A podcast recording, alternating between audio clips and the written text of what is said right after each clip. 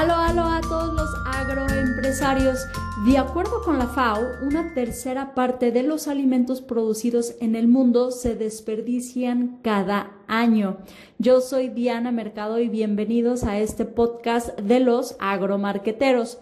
Y el estudio indica que Estados Unidos es el principal país a nivel mundial donde más alimentos se desperdicia por persona al año y esto claramente muestra que hace falta mucho trabajo de concientización para disminuir el problema.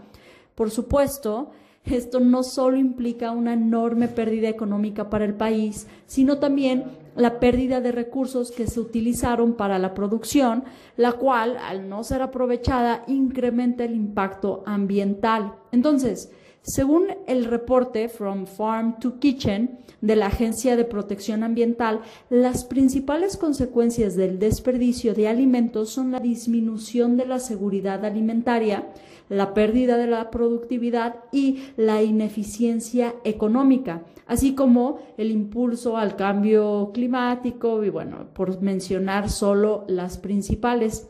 Y por este motivo, hace alrededor de siete años, el gobierno estadounidense se comprometió a disminuir en un 50% el desperdicio nacional de alimentos para el año 2030.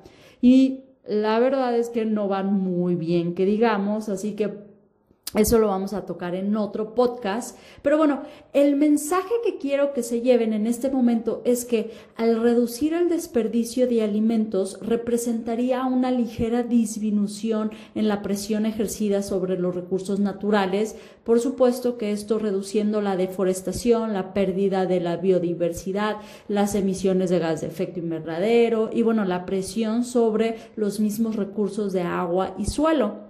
Y bueno, para producir el porcentaje de los alimentos que anualmente se pierden o desperdician en Estados Unidos, se requiere de 140 millones de hectáreas que se podrían visualizar, imagínate, si juntas los estados de California y Nueva York. Bien, o también se estima que se requeriría 5.9 billones con B de galones de agua superficial y subterránea para irrigar dicha superficie. Ahora, ¿en dónde se produce este desperdicio y qué podemos hacer tanto como industria como consumidor?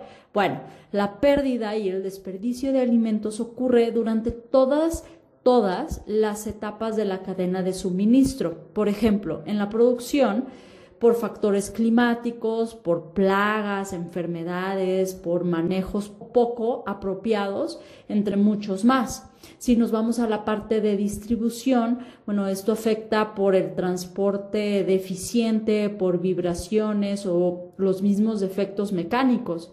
Y ahora si nos vamos a la parte del procesamiento, los estándares de calidad, los tiempos de manejo, son todo, todos atribuye a que se desperdicie mucho más alimento. Ahora, tocando los últimos eslabones, el lado de la comercialización, por ejemplo, eh, cambia mucho las preferencias de los consumidores y el, el almacenamiento inadecuado. Y ya, cuando llega con nosotros, consumidores final, bueno, la pérdida es considerable al momento de comprar y cocinar. Y bueno, eh, en donde sea que te encuentres, ahorita tú que me estás escuchando en, estos, en esta cadena de suministro, no olvides hacerte consciente de estas cifras de desperdicio y procura hacer lo que esté en tus manos para reducir el impacto.